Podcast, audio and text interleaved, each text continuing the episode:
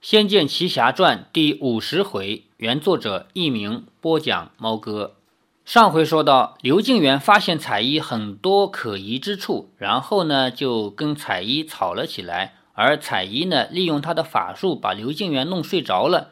这种情况下，又恰恰被李逍遥和林月如发现，然后尚书府请来了一位道士来降他。这个道士呢，并没有法力，没能降住他。但是呢，由于刘敬元不愿意喝彩衣给他弄的药，所以呢，他的毒又已经开始恶化了。彩衣比较着急，不得不使用迷药把所有的人都弄睡过去，然后把刘敬元给带走了。李逍遥由于他已经中过苗疆的蛊，所以他现在是不怕这种药的，他可以进入尚书府。整个尚书府就只有他没有睡着，那些仆人啊，还有云姨啊，都睡着了，而床上的刘敬元已经杳然无踪。李逍遥心知不妙，很快的跑到外面，跃出围墙，对林月如说：“果然，所有的人都睡着了，敬元兄下落不明。”林月如说：“什么？怎么会这样？”李逍遥说：“这一定是中了什么法术，我怎么叫他们也叫不醒。”林月如急了，说：“怎么办？李大哥，你可有办法？”这李逍遥也没办法了，转头向四周望望，尚书府外面的围墙边缠着一道运河，水流潺潺，在升起的初阳下闪着鱼鳞光芒。两个人沿着运河边走边想该怎么办，耳中听见侧门的守卫说：“今天吹的什么风？后院内的牡丹花香味儿怎么此地都闻得到？”嗯，真香！只有那位绝世的少夫人栽培得出这么香的花。值班的守卫还不晓得里面发生了什么大事，令李逍遥和林月如都有几分无奈。这个时候，河对岸响起了尖锐的孩童叫声：“有死人！有死人啊！”李逍遥和林月如连忙循声奔去，只怕是刘敬元遇害了。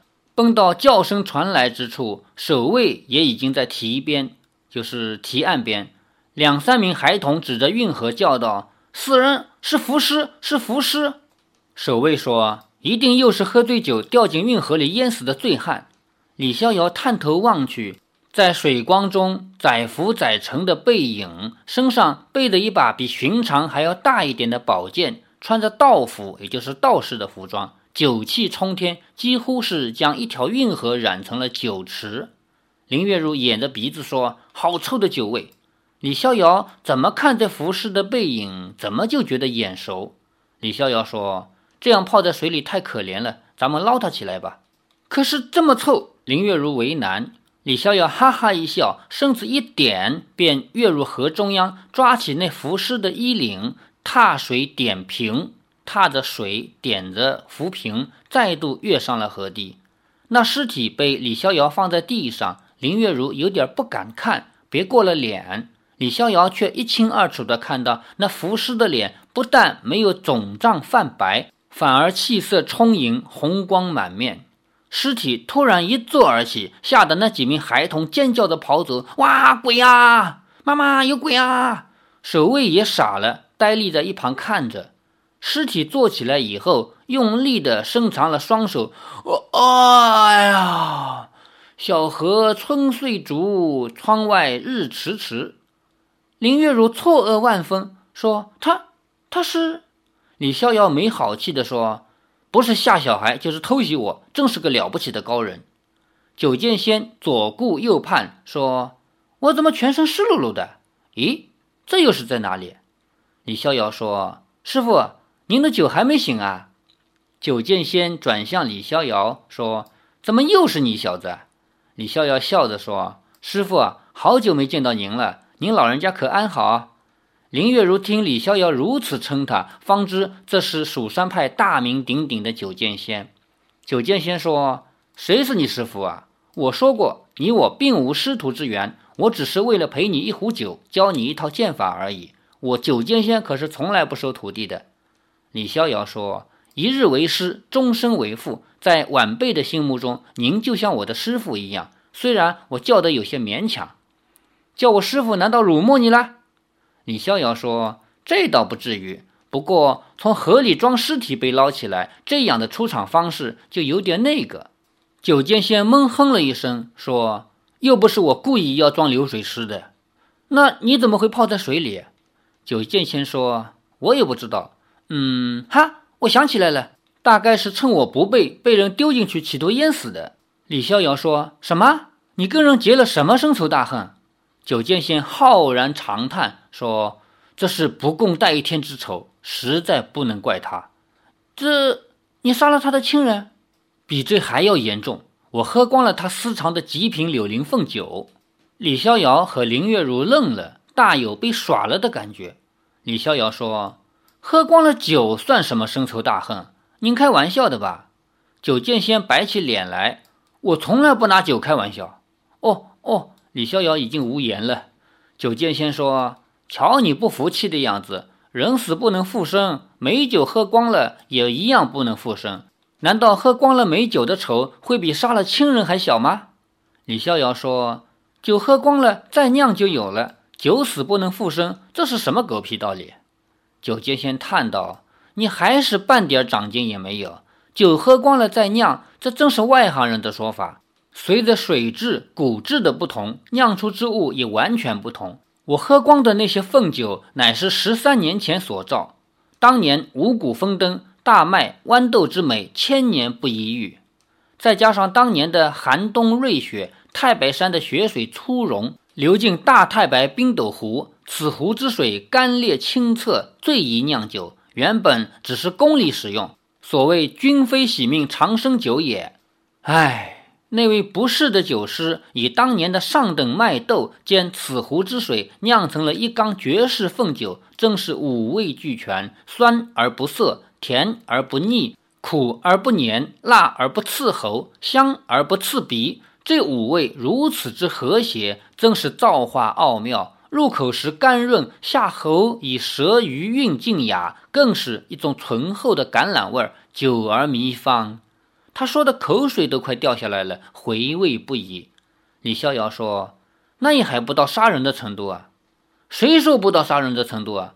哀莫大于心死，你没听过吗？他这十年来，只是生日以及大事斟酌少许，剩下三分之二被我一口气喝光。他哭着说：原本他预计九成以后自己还有三十年好活，因此每饮必算其量。”一定要到死前才喝完最后一口，现在被我喝光了，他的残生已无意义。唉，我真是太过自私了。林月如冷冷地说道：“数月前我家的酒窖遭窃，上等好酒全给摸走了，想必是您大驾光临。”酒剑仙一愣，呵呵一笑，说：“徒儿，为师酒醉未醒，告辞了。”他转身便要溜。李逍遥一个箭步上前，抓住了他的衣领，说：“等等，杀人偿命，欠债还钱，施主在此，你们两相对峙。师傅，您可别怪我大义灭亲呐。”九剑仙说：“你说的倒挺溜的，施酒的是他家，又不是你。”李逍遥说：“那你问问人家打算怎么处置？”九剑仙说：“林大小姐，了不起，你痛打我一顿，我也假装失手，被你一脚踹入河中。呜呼，哀哉！”随波而逝，恩恩怨怨尽付流水。你说怎样？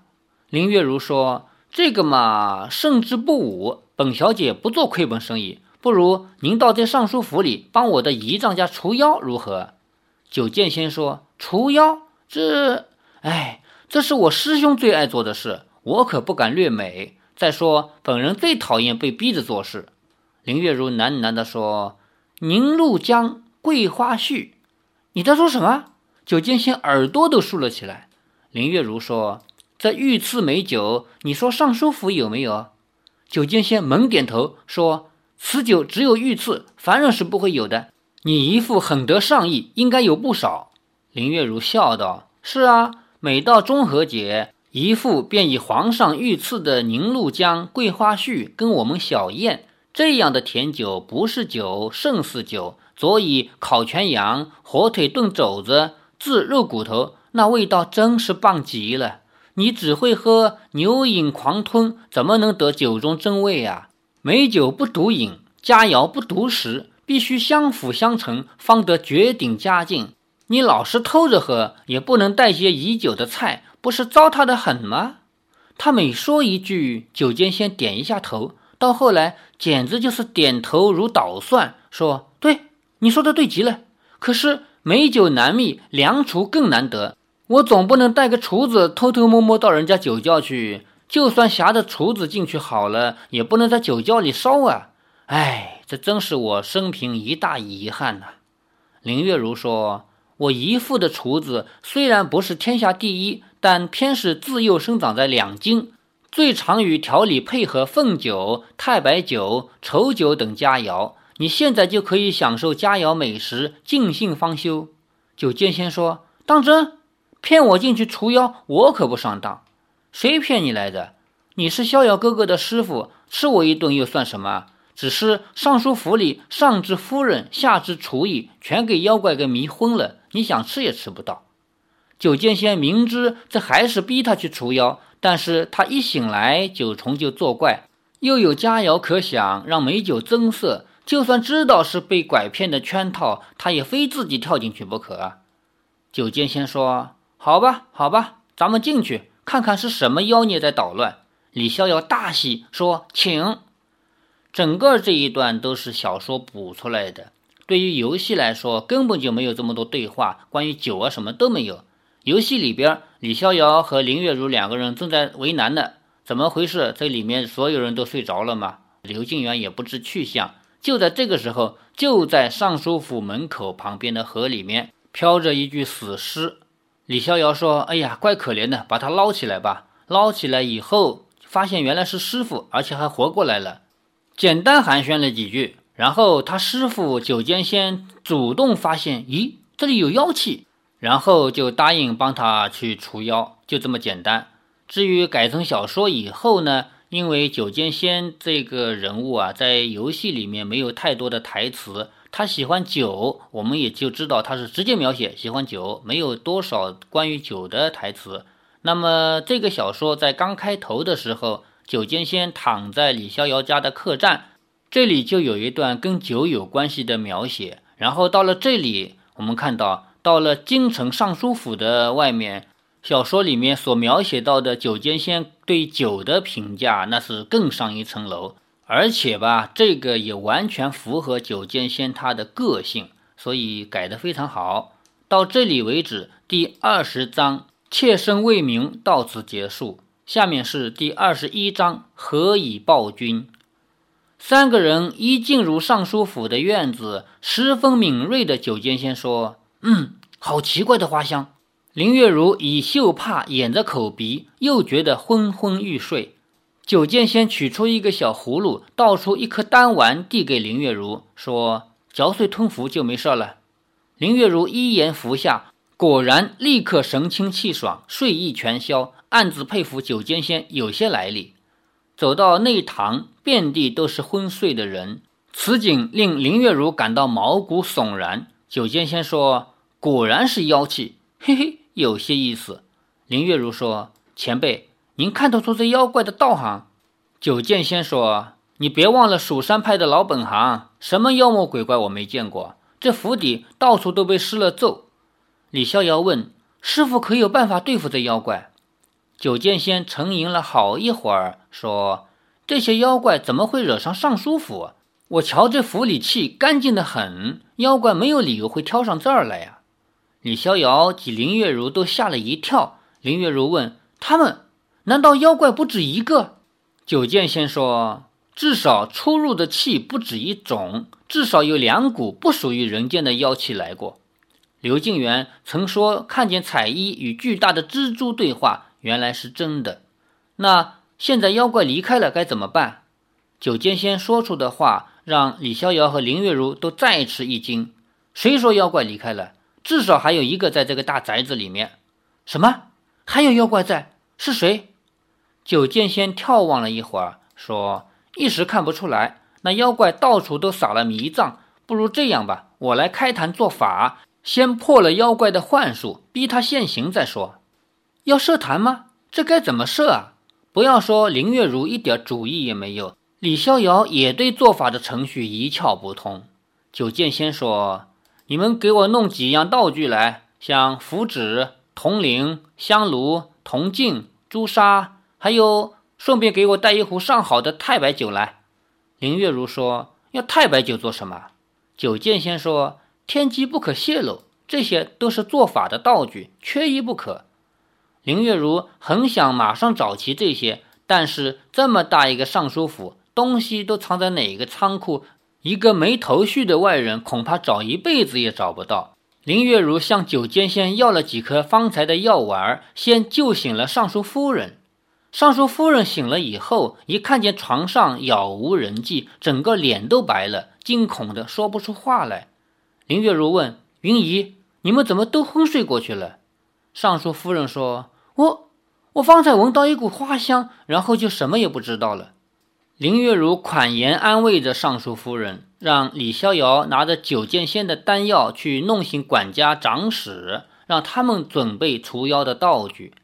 在这里呢，小说和游戏也不一样，游戏当然不会救这么多人出来。前面也提过，游戏里面凡是找这个找那个，请这个人请那个人，这些事儿都要你自己控制的主角去完成。但是变成小说以后，要考虑到其中很多逻辑的正严密性。那其他人怎么办？李逍遥问。九剑仙说：“没大碍的，所有人再过三个时辰，花香散了，自己都会醒。”见到九剑仙那道不道、侠不侠、酒气冲天的样子，尚书夫人有些没信心，说：“这这位道长要做法吗？不等日后的吉时？”林月如说：“您放心吧。”这位前辈可是蜀山派的大人物呢。尚书夫人说：“是吗？那那就有劳道长了。”话虽说的客气，但谁都知道他对九剑仙是一点信心也没有。林月如虽然拍着胸脯打包票，但其实也有点心虚。独孤剑圣会抓妖，九剑仙会不会就不知道了。管事们连忙将东西全部备齐，很快就摆出了一个像样的法坛。九剑仙说：“很好，都弄齐了，让你们这些小娃儿瞧瞧我封存已久的独门绝招，叫醉仙封魔大法。醉仙封魔大法，这名称好像是临时编出来的吧？”李逍遥说。九剑仙登坛，李逍遥、林月如两人各站在坛边，看着他怎么做法。只见九剑仙也不写符，也不念咒，竟然先举起酒葫芦，扬手喝了一大口太白酒。九剑仙满足地说：“刘伶借问谁家好，李白还言此处香。太白酒不愧诗仙之名啊！”九剑仙又仰头喝了一口，酒壶一抛，竟已见底。只见他拔出剑来，摇摇晃晃地说。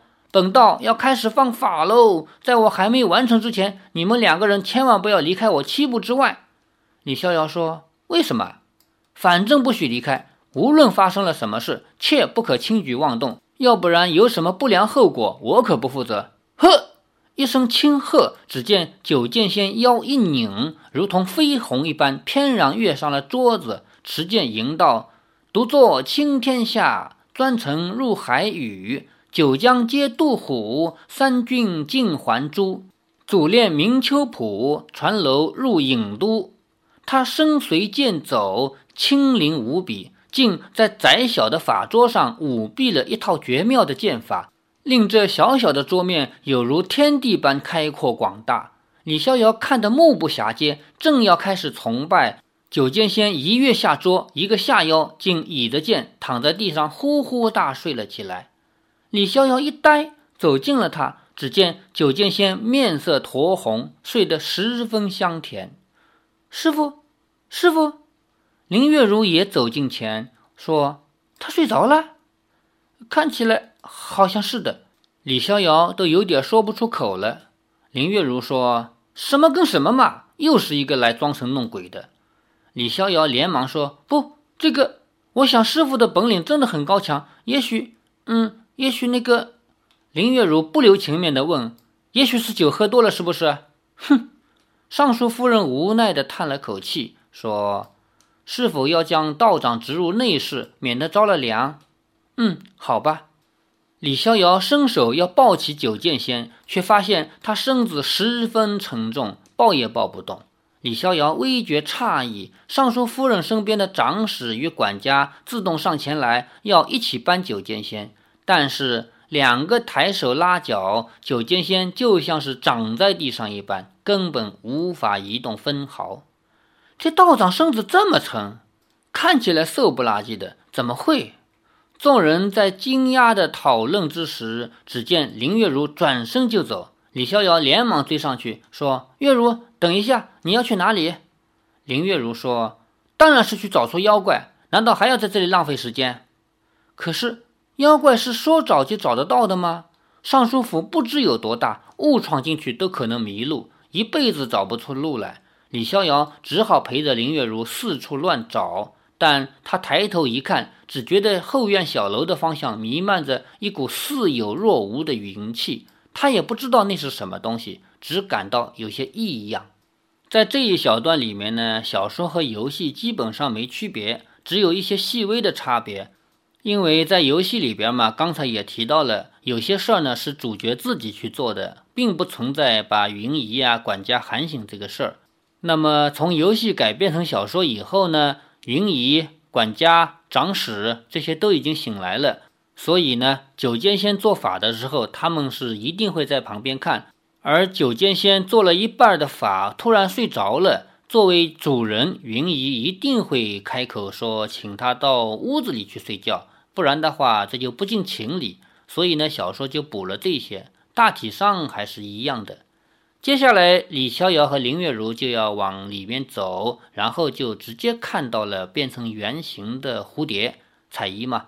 由此就有了误会，因为李逍遥、林月如都以为这个蝴蝶精、这个彩衣是要来害刘敬元的，结果他们恰恰又破坏了好事，导致刘敬元的毒进一步恶化的无法无药可救，然后才有彩衣带着刘敬元去求毒娘子的这一段。等到他们十分艰难的把这些都搞定呢。那个睡过去的师傅九剑仙也赶到了，说：“你们乱跑，坏我好事。”当然，这是游戏的情节设定嘛。好，欲知后事如何，且听下回分解。